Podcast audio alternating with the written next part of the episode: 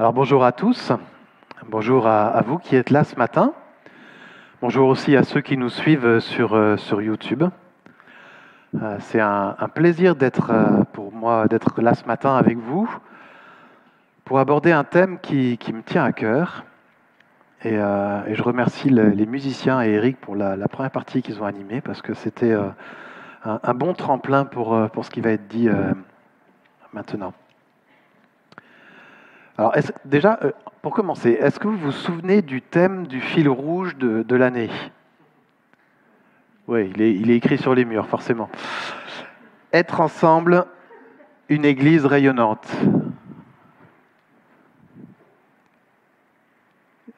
C'est censé marcher, ça? Ça marche? Ouais. Alors, le, culte de ce matin s'inscrit dans, dans, ce thème euh, de l'année. Et ce matin, euh, après six épisodes, nous, allons traiter le thème suivant, apprendre à vivre en enfant de Dieu, visible et utile sur nos lieux de vie. Nos lieux de vie, voisinage, travail, loisir. Visible comme la lumière et utile comme le sel. Le sel et la lumière. Dit autrement, le thème de ce matin, c'est quelle devrait être notre place notre action, notre comportement, notre façon de vivre dans ce monde en tant que chrétien. Quand on a choisi le thème de l'année en groupe de responsables, j'étais en train de lire le, petit livre vert ici, Être celle de la terre dans un monde en mutation. Euh, c'est un livre très intéressant de, de Frédéric de Coninck et euh, il est très intéressant, c'est un sociologue à la base. Hein. Euh, le monde autour de nous change, change vite. Il devient de plus en plus complexe. Et pour les chrétiens, c'est quelquefois difficile de savoir comment se comporter dans ce monde-là. Quel choix faire? Difficile de savoir ce que ça veut dire être celle de la terre aujourd'hui. Ce livre est un petit livre euh, qui se lit assez bien, très concret, et où l'auteur passe en revue euh, plusieurs, pas mal de défis, pas tous, mais pas mal de défis auxquels nous sommes confrontés actuels. La crise écologique, la crise économique, l'immigration, le travail, l'individualisme, la santé, la famille, etc. Et tout en ayant un, œil de sociologue là-dessus, il a aussi une perspective biblique très intéressante. Et à l'aide de, de, textes bibliques, il donne quelques pistes pour être sel et lumière avec là où nous sommes en fait, avec nos moyens euh, limités d'individus, mais surtout de chrétiens, d'assembler là où nous sommes. Et je trouve ça très très intéressant. Si, à l'issue du culte, vous souhaitez poursuivre la, réflexion et, l'action dans, ce domaine-là, je pense que c'est un bon outil. Un, second livre, une seconde ressource intéressante, c'est le livre rose euh, de l'autre côté, Vivre en chrétien aujourd'hui, qui est un peu plus ancien, qui pose lui aussi euh, euh, pas mal de, bonnes questions et donne des pistes intéressantes. Mais ce n'est pas sur ces livres-là que, je vais prêcher, donc je vous invite à, ouvrir vos Bibles et on va lire deux textes. Euh, tout d'abord, pour nous les remettre bien en mémoire, les, les, deux versets dans Matthieu au chapitre 5, les versets 14 et 15 qui nous parle d'être sel et lumière. Matthieu 5, versets 14 et 15. C'est Jésus qui parle dans le sermon sur la montagne. Vous êtes la lumière du monde. Une ville au sommet d'une colline n'échappe pas au regard. Il en est de même d'une lampe. Si on l'allume, ce n'est pas pour la mettre sous une mesure à grains, au contraire, on la fixe sur un pied de lampe pour qu'elle éclaire tous ceux qui sont dans la maison.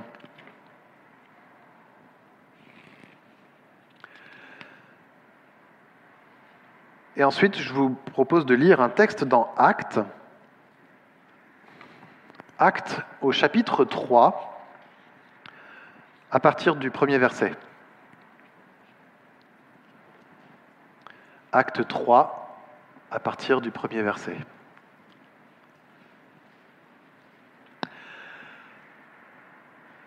Un jour, Pierre et Jean montaient au temple pour la prière à 3 heures de l'après-midi. On était juste en train d'y porter un infirme.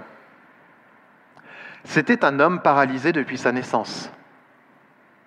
On l'installait tous les jours à l'entrée de la cour du temple, près de la porte, appelée la Belle Porte, pour qu'il puisse demander l'aumône à ceux qui se rendaient au sanctuaire. Quand il vit Pierre et Jean qui allaient pénétrer dans la cour du temple, il leur demanda l'aumône.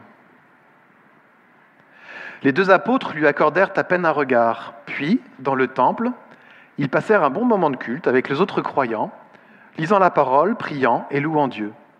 Puis, tout heureux d'avoir passé un bon moment, ils rentrèrent chez eux. J'ai l'impression de vous avoir perdu là. Ah, vous n'avez pas la même version. C'est intéressant ça. Et pourtant, quelquefois, je me demande si ce n'est pas cette version-là que moi j'ai dans ma Bible.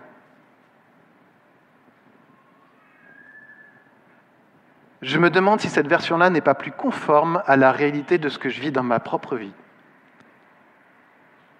de mon comportement de tous les jours. Vous voyez ce que je veux dire? Je dois confesser que quelquefois, par mon comportement, je tords le message de l'Évangile.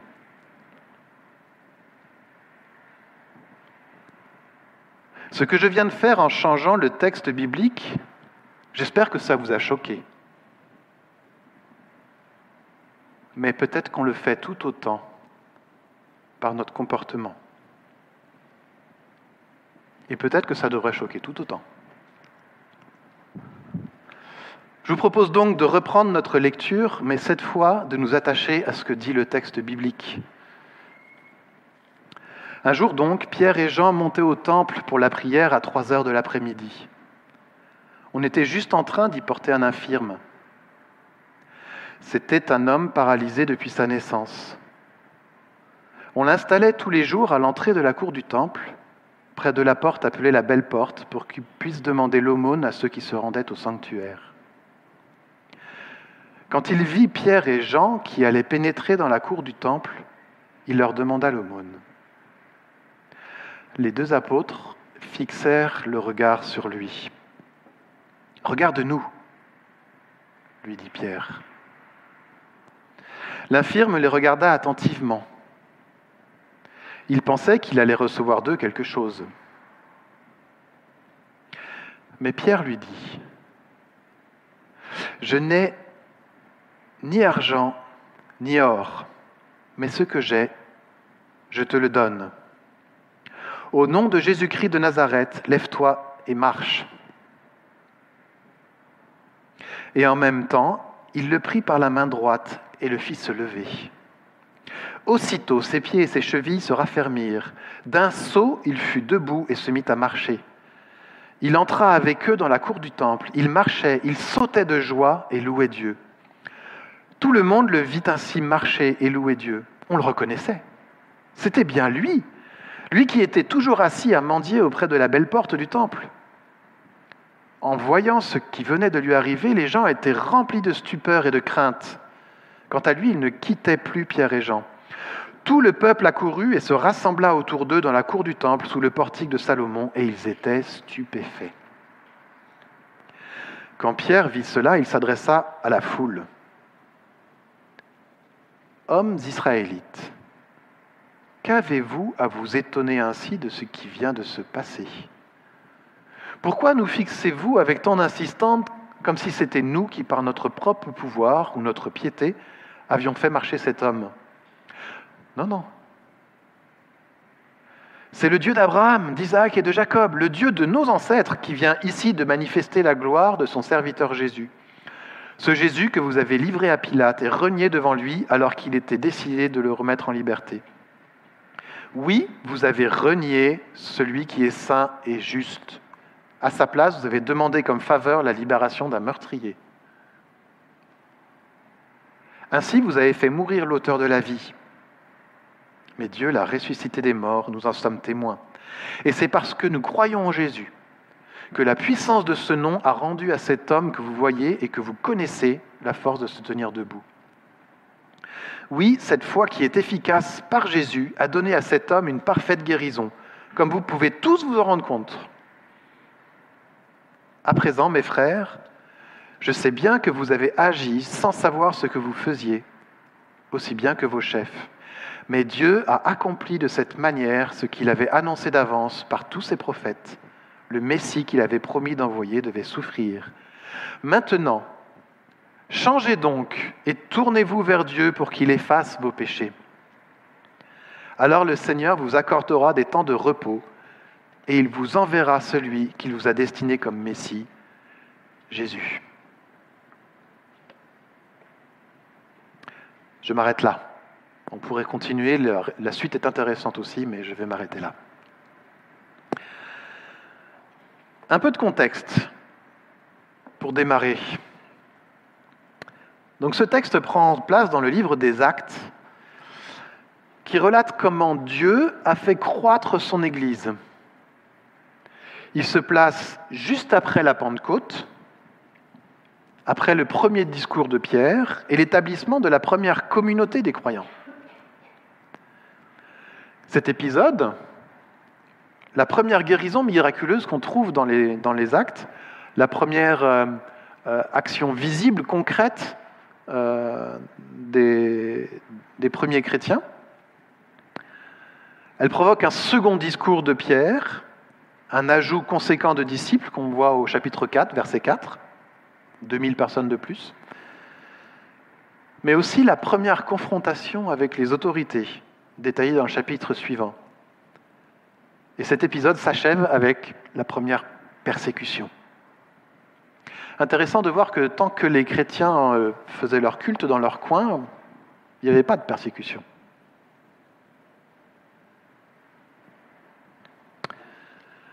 Ce texte aussi montre la continuité entre le mystère de Jésus et celui des premiers chrétiens. Les autorités juives avaient cru se débarrasser d'un gêneur, Jésus. Ils avaient cru arrêter le mouvement en coupant la tête. Maintenant, ils se trouvent confrontés non pas à un gêneur, mais à plusieurs. Et ils ne cessent de croître en nombre. La continuité avec le ministère de Jésus se trouve aussi dans le lien que ce texte a avec l'Ancien Testament. Vous le savez certainement, euh, tous les actes de Jésus euh, annonçaient le royaume de Dieu.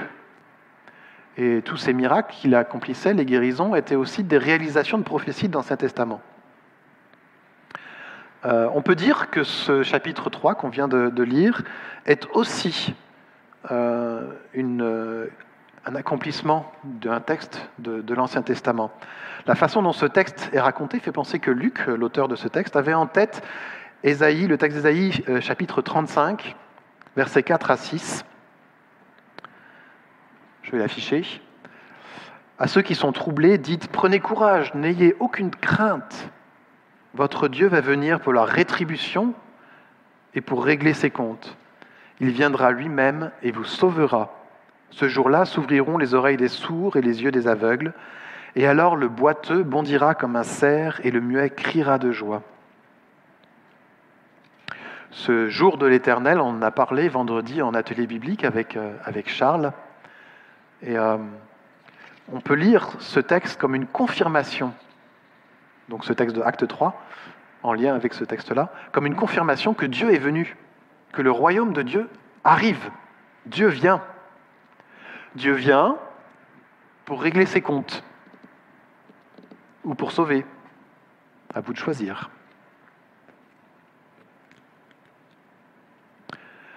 Les lieux aussi sont intéressants à analyser avec ce texte d'acte 3. Pierre et Jean sont au temple pour la prière, le lieu où on adore Dieu. Probablement parce que les premiers chrétiens étaient juifs et avaient gardé leurs habitudes de juifs de se rassembler là pour prier Dieu. Probablement aussi parce que c'était le bon endroit pour témoigner auprès de gens qui craignaient Dieu. Et pour s'y rendre, il passe par une porte, la belle porte. Alors on ne sait pas exactement euh, ce que c'est que cette belle porte, mais probablement qu'elle euh, faisait le lien entre le, lieu à l'intérieur du temple et à l'extérieur. C'est un lieu de passage, un lieu public, les portes sont un lieu public hein, en Orient. C'est un peu l'équivalent de notre place du village ou du forum romain. C'est à la porte de la ville, par exemple, que se prenaient les, décisions importantes, que se discutent les, contrats juridiques ou économiques, que se tissent les relations sociales. Les, collégiens se, rappellent qu'on a, on a étudié Ruth avec eux et que c'était à la porte de la ville que Bose a, réglé le contrat de mariage avec, euh, avec Ruth. Les portes, et en particulier celle-ci, c'est aussi un lieu de séparation. Il y a ceux qui sont in et ceux qui sont out. Parce que tous ne peuvent pas rentrer dans la cour du temple. En particulier, il y a des restrictions pour les étrangers, pour les femmes et aussi pour les infirmes. Cet homme-là, l'infirme, ne pouvait pas rentrer dans la présence de Dieu. Alors une fois qu'on a dit tout ça, qu'est-ce que ce texte nous dit sur le thème de ce jour? Le thème du jour, hein, apprendre à vivre en enfant de Dieu visible et utile sur nos lieux de vie. Il me semble qu'on peut tirer euh, quelques leçons de ce texte-là et apprendre à sa lumière, apprendre à vivre en enfant de Dieu, visible et utile sur notre lieu de vie. Il me semble que la première leçon commence par savoir qui on est. En fait, c'est assez clair dans ce texte-là. Pierre et Jean parlent à l'infirme au nom de Jésus. Ils disent un peu plus loin au verset 16, c'est parce que nous croyons en Jésus que cet homme est debout. Ils savent qui ils sont. Et c'est ça le point de départ. Des témoins de Jésus-Christ. Des ambassadeurs, des porte-paroles du Christ. Et c'est parce qu'ils savent cela, qu'ils l'ont intégré dans leur vie, dans leur pensée, qu'ils se comportent de cette façon. Et donc qu'ils ont un comportement qui interpelle le peuple. Alors pour nous aujourd'hui, comment faire pour cultiver cette identité? Il me semble que la réponse est au début du texte et puis au chapitre précédent qu'est-ce que vont faire Pierre et Jean? Ils vont au temple pour prier, exactement. Ils vont cultiver une intimité avec Dieu. Le verset 42 du chapitre précédent me semble euh, est dans la même veine. Et pour moi, s'il est juste avant, c'est qu'il y a une raison. C'est un verset bien connu parce qu'il est important. Je le lis. Dès lors, ils s'attachaient, les chrétiens, les disciples, à écouter assidûment l'enseignement des apôtres, à vivre en communion les uns avec les autres, à rompre le pain et à prier ensemble. Dit autrement, vous voulez vivre en chrétien dans ce monde? Commencez par cultiver votre identité en Christ. Vous voulez cultiver votre identité en Christ? Commencez par appliquer ce verset.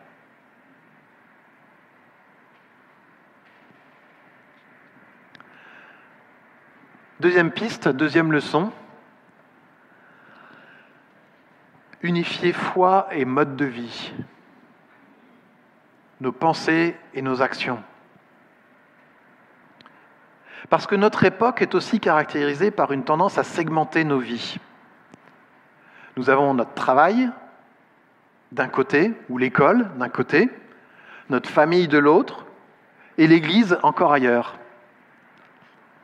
Cette tendance est accentuée dans nos sociétés qui voudraient bien reléguer la foi dans le domaine du strict domaine privé.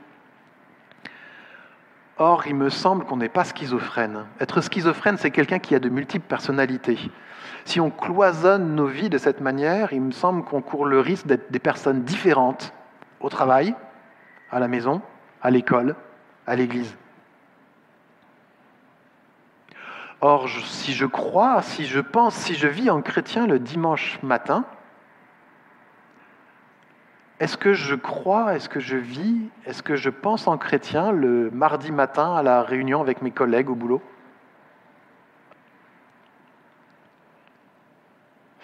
Ici, parce qu'ils ont lié leur foi et leur action, parce que leur foi et leur action étaient en cohérence, Pierre et Jean ont interpellé leurs euh, contemporains.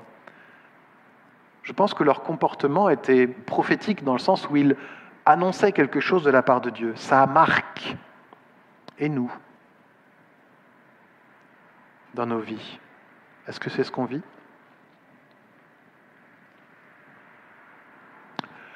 Une troisième piste, j'en ai pas mal des pistes. Hein. Prendre le temps de la rencontre. Parce qu'il me semble que notre époque est caractérisée par une recherche de la performance, une course à la rentabilité, à l'optimisation. On voit ça partout. C'est visible dans l'entreprise, c'est visible dans la société, c'est visible jusque dans nos maisons. Et je le vois en particulier en ce moment dans mon travail, effectué à 80% à distance. Les temps euh, un peu informel autour de la machine à café. Ces temps où on, prend soin des relations les uns avec les autres, où on, a des échanges euh, humains, ces temps-là ont tendance à, à disparaître. Je vois aussi dans notre Église où c'est devenu plus difficile de se rencontrer, de parler les uns avec les autres, de prier les uns avec les autres. Et j'avoue que quelquefois, au boulot ou même à l'église, absorbé par des tâches à faire, des trucs à faire, où il faut racheter le temps, ben, je passe à côté de relations. J'ai manqué la cible. Parce que je n'ai pas pris le temps de la rencontre. Je n'ai pas pris le temps de l'écoute authentique de la personne. Pierre et Jean ici acceptent de s'arrêter de prendre du temps, de prendre le temps de la relation. C'est pour moi un exemple. Et j'essaye, surtout en ce moment, pendant la pandémie, de prendre ce temps avec mes collègues au boulot. Le matin, de, commencer par dire bonjour et de prendre des nouvelles. Est-ce que ça va?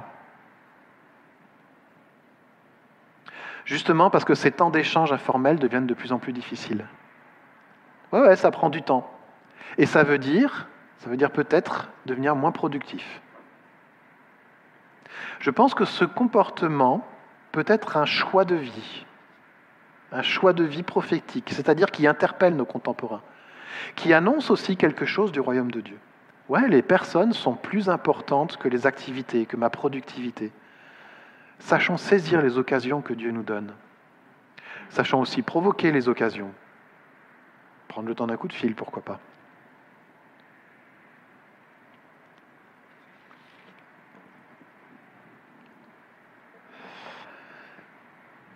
Encore une leçon, dépasser l'individualisme. Je vais aller assez vite ici parce que Charles nous en a déjà parlé de la maladie du siècle, la bullite. Chacun dans sa bulle, nous vivons tous dans notre monde et très souvent nous fréquentons des gens qui pensent comme nous, du même milieu social, qui pensent les mêmes choses. Et très souvent, les, les réseaux sociaux peuvent aussi accentuer ce phénomène. On a tendance à être amis avec des gens avec qui on a des atomes crochus, forcément, qui nous ressemblent. Alors osons aussi quitter notre zone de confort. Ici, Pierre et Jean s'adressent à un inconnu, ils osent. Et je pense que oser peut aussi être un, choix de vie prophétique qui interpelle nos contemporains. Est-ce qu'on est prêt à sortir de notre bulle? Je ne vais pas aller plus loin parce qu'on en a déjà parlé. Merci Charles. Donc euh, je passe tout de suite au point suivant. Faire le bien quand c'est possible. J'ai en tête ce verset de Galate qui nous dit ne vous lassez pas de faire le bien. Et se sentir concerné par ça. Parce que nous, les, Français, nous en particulier les Français, on est assez connus pour notre facilité à critiquer. Quand quelque chose ne va pas, on n'hésite pas à le dire. Et on va très vite chercher des responsables, voire des coupables. C'est la faute à, alors là, je vous laisse euh, remplir hein, la société, le gouvernement, le truc, le machin, euh, l'autre. D'accord? Ces critiques, quelquefois, sont, peuvent être justifiées, hein, tout à fait. Mais est-ce que moi, je prends part à ma part de responsabilité?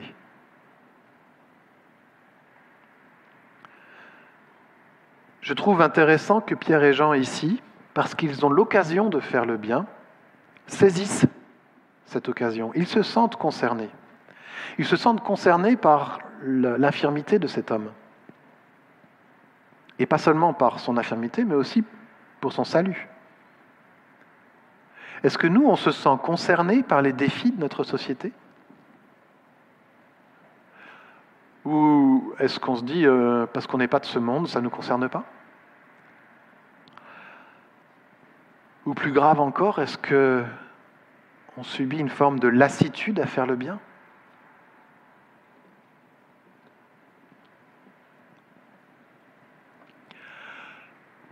Sixième leçon, la gratuité. Vous le savez, dans notre société, euh, l'argent est roi. Mais de la même façon qu'on peut euh, euh, subvertir, c'est ça, le mot que je cherchais, subvertir, subvertir le temps à la souveraineté du Christ, je crois qu'on peut aussi subvertir l'argent à la souveraineté du Christ. Dans notre société, effectivement, tout se mesure à l'aune de l'argent, y compris la santé. Hein, même si notre président a dit quoi qu'il en coûte, euh, c'est dedans. Euh, et là, je vais citer le petit livre dont j'ai parlé tout au début, le livre de Frédéric de Coninck, qui relève une loi générale au sujet de l'argent. Un truc qui m'a frappé, moi, qui m'a intéressé. Il dit, et je pense qu'il a raison, que l'argent facilite les échanges, mais diminue les relations. C'est facile d'acheter de la musique, mais c'est une autre expérience d'en jouer avec ses amis. C'est facile d'acheter un, cheat meal que nous a raconté Aurore la semaine dernière. C'est autre chose que de partager un bon repas avec des amis. C'est facile de faire ses courses sur Internet. C'est autre chose que d'aller acheter un petit producteur et de parler avec lui de ce qu'il fait localement. Est-ce que j'ose dire, c'est facile de donner à la bourse alimentaire? C'est autre chose que de s'engager en tant que bénévole lors de la collecte. Je ne suis pas en train de dire qu'il ne faut pas le faire, d'autant plus que c'est moi qui ai porté le projet. Mais euh, je, pense qu'il y, a quelque chose dans l'argent qui est de cet ordre-là.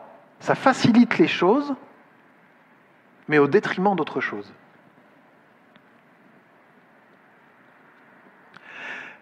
Et tout ça donne un relief particulier à cette déclaration de Jésus qui est faite en Luc 16, verset 19. Déclaration qu'on a quelquefois du mal à comprendre. Faites-vous des amis avec de l'argent injuste. En fait, c'est un, peu comme si euh, Jésus veut subvertir notre rapport à l'argent. L'argent facilite les échanges mais diminue les relations. Alors mettez l'argent au service des relations. Un moyen de mettre l'argent au service de relations est de pratiquer le don, la gratuité. D'ailleurs, cette gratuité ne concerne pas que l'argent. Ça peut être du don de temps, du don de vêtements ou de jouets hein, pour la, bourse, le don de soi, le don de denrées alimentaires, le don du sang. En ce moment, ils en cherchent. Hein. Ici, nos deux apôtres n'ont ni argent ni or, mais ils donnent ce qu'ils ont. Le don gratuit, la gratuité, ça interpelle, ça interpelle nos contemporains. Pourquoi vous faites ça? Il y a la semaine dernière, il y a ma femme qui a fait un cadeau à une de ses collègues au, boulot à Mondial Tissu. Et la collègue ne savait pas comment réagir. Mais pourquoi tu as fait ça? Elle était complètement toute retournée. C'était, c'était pas compréhensible dans sa logique. Et nous? Quel est notre rapport à l'argent, à ce que nous possédons? Est-ce que c'est un moyen de nous faire des amis ou un moyen de nous faire plaisir à nous-mêmes? Est-ce qu'on utilise nos possessions pour nous-mêmes ou pour le royaume?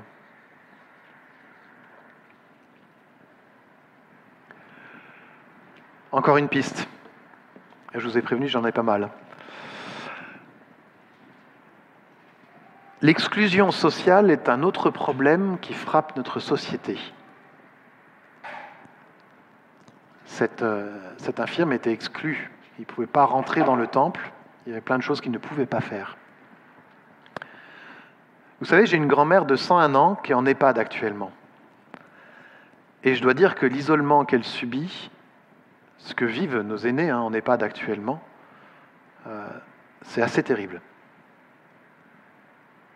Mais même avant le Covid, notre société met facilement, trop facilement, à l'écart tous ceux qui ne correspondent pas aux standards. Ceux qui sont trop vieux, ceux qui sont handicapés, euh, les étrangers, les chômeurs, ceux qui n'arrivent pas à utiliser les outils numériques, les migrants, etc., etc., etc. Ce que je trouve frappant dans ce passage de Acte 3, c'est la façon de faire de Pierre et Jean avec cet infirme. Il commence par lui accorder un regard. Et déjà, rien qu'avec un regard, ça donne une existence à cet homme-là. Il n'est pas invisible.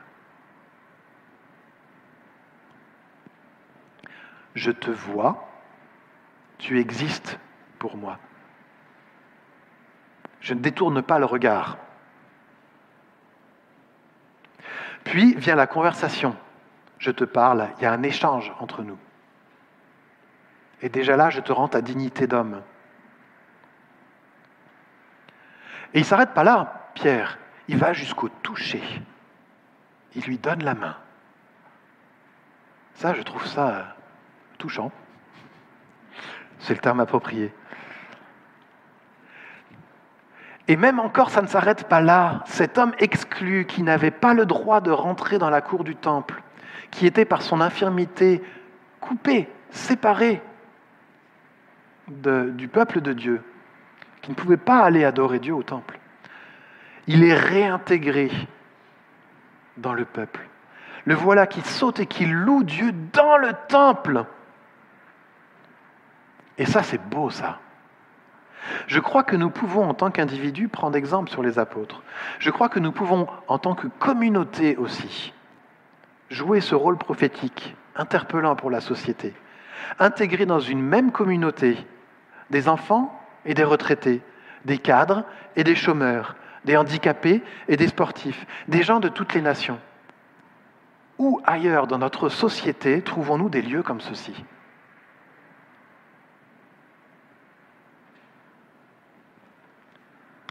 Enfin, dernière piste. La place de la joie. Quand on a choisi ce thème, être ensemble une église rayonnante, les responsables ont une, une, discussion sur les différents sens du mot rayonnant. Et Rachel, que je remercie, nous a fait remarquer que ce mot pouvait signifier joyeux, épanoui. Quelqu'un de rayonnant, c'est quelqu'un de, joyeux, d'épanoui, qui, qui, dégage une, une joie. Ce n'est pas le seul sens de ce mot-là, mais je pense que ce n'est pas anodin. Vous le savez, vous le vivez, vous le ressentez très probablement, le sentiment dominant actuellement n'est pas la joie.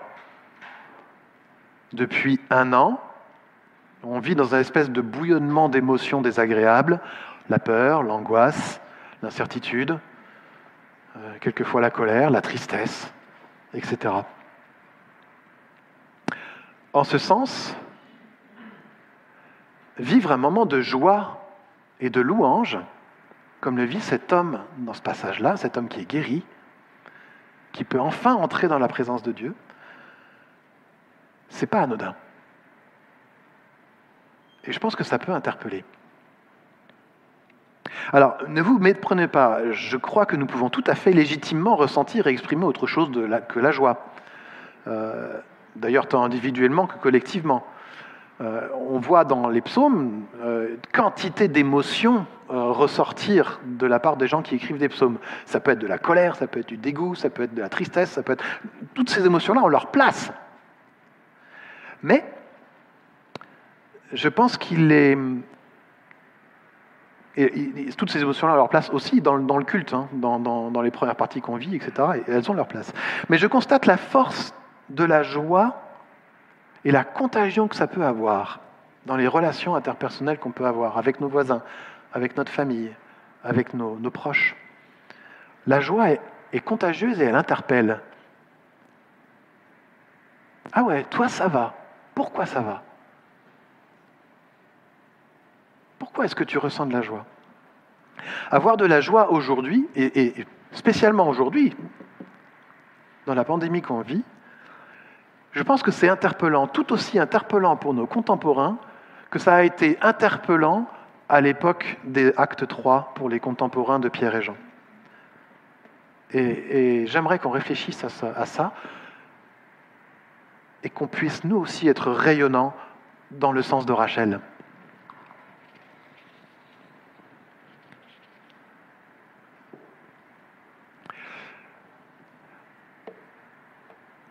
Tout ça, ces pistes-là, on les voit euh, se dégager avec la première partie du texte. Mais il y a une deuxième partie du, texte, tout le discours de, Pierre. Et euh, pour moi, ce discours est, aussi important. Parce que la guérison de cet infirme annonce une autre guérison bien plus essentielle, la libération du péché. Si on s'arrête à la guérison de cet homme sans aller plus loin, à mon avis, on rate quelque chose, on rate le but.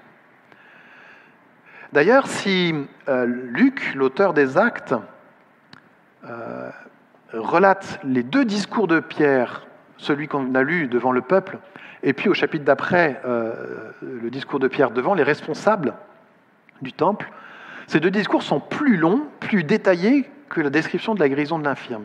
Probablement parce que l'auteur, Luc, pensait que c'était important, parce que le message apporté par ces discours est plus important encore. Et je pense que comme souvent dans, le, dans, le, dans les évangiles et dans Actes, la guérison de l'infirme est un signe, un signe qui authentifie leur message. Euh, c'était déjà euh, relaté comme ça dans Acte 2, verset 22, dans le premier discours de Pierre, où il dit euh, Jésus a fait plein de signes qui authentifient qu'il est bien le, Messie promis. Alors pourquoi c'est important? Je pense que c'est important parce que je pense que quand on, parle de notre place en tant que chrétien dans la société, il y a deux écueils à éviter. le premier est de se retirer du monde, comme si ces problématiques ne nous concernaient pas. Et le second est essayer d'établir le royaume de Dieu et sa justice ici-bas. Euh, il me semble que pour éviter ces deux écueils, il ne faut pas se tromper d'espérance. Notre espérance est en Dieu.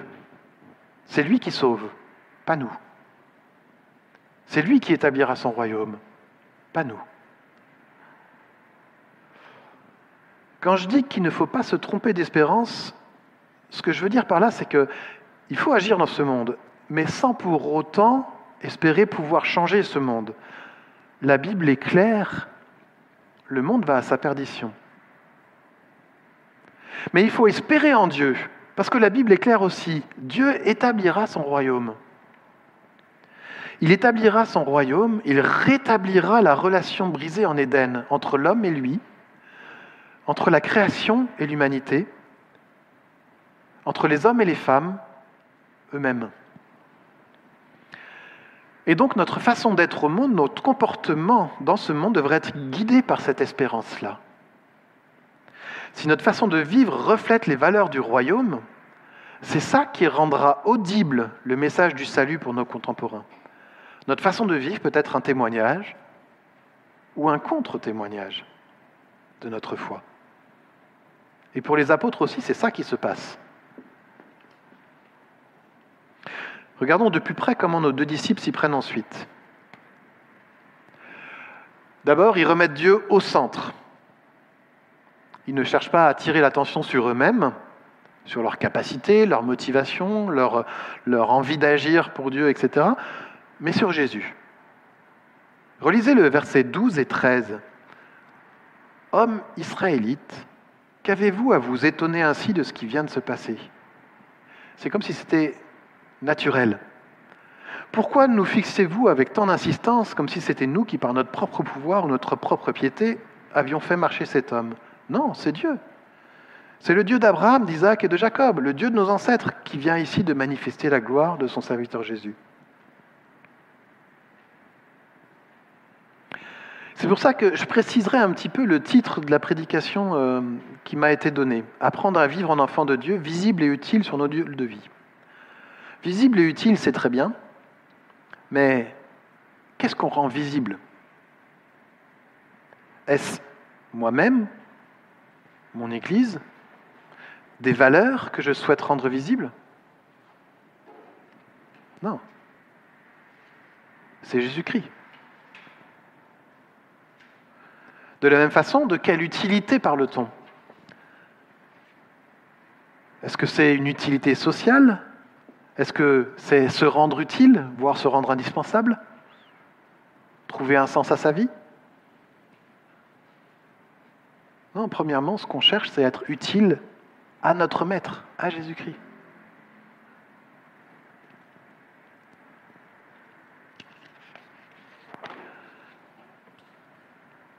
Ensuite, si on regarde le, discours de Pierre, il y a un truc qui est frappant, c'est qu'ils sont sans nuance sur les péchés. Ça m'interpelle parce que je crois que ça fait pleinement partie de notre rôle de lumière du monde. Je veux dire par là que euh, quand j'allume la lumière dans mon garage, c'est à ce moment-là que je vois le bazar et la saleté. Quand la lumière est éteinte, je ne la vois pas. oser pointer du doigt les défaillances de notre société, le mal et le péché de nos contemporains, ça fait partie de notre mission, même si c'est dur à entendre. Alors, évidemment, il faut le faire avec sagesse, et l'exemple des apôtres, là encore, est intéressant. Ils le font tout en nuances. Et heureusement, ils ne s'arrêtent pas sur ce constat de péché ils annoncent le message de l'Évangile. Ils donnent la porte de sortie, le salut en Jésus-Christ. Je relis les versets 18, 19 et 20. Mais Dieu a accompli de cette manière ce qu'il avait annoncé d'avance par tous ses prophètes. Le Messie qu'il avait promis d'envoyer devait souffrir. Maintenant donc, changez et tournez-vous vers Dieu pour qu'il efface vos péchés. Alors le Seigneur vous accordera des temps de repos et il vous enverra celui qu'il vous a destiné comme Messie, Jésus. Maintenant donc, changez et tournez-vous vers Dieu. Ils mettent donc la foule devant un choix. Et nous, et moi, et vous, voulez-vous entrer dans le projet de Dieu aujourd'hui?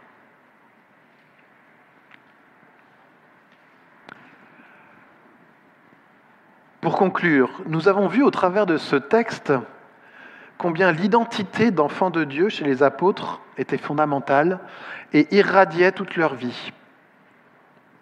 Et nous y avons vu plusieurs pistes.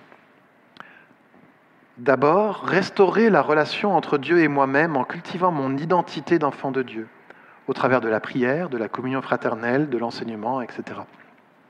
Puis, unifier notre foi et notre mode de vie, soumettre toute notre vie comme comme euh, Michael nous l'a dit il y, a, il y a 15 jours, toute notre vie à Dieu, dans son entièreté, en s'engageant dans un mode de vie prophétique, un mode de vie qui interpelle nos contemporains, un mode de vie sous le regard de Dieu. Ce mode de vie consiste à restaurer ce qui a été cassé en Éden, restaurer la relation entre Dieu et l'humanité, entre l'humanité et sa création, et à l'intérieur de l'humanité. Et cette restauration se fait en remettant concrètement les, puissances de ce monde, l'argent, le temps, la productivité, l'individualisme, tout ça au pied de Jésus. Et enfin, ne pas oublier que rayonner, c'est aussi manifester la joie de notre salut.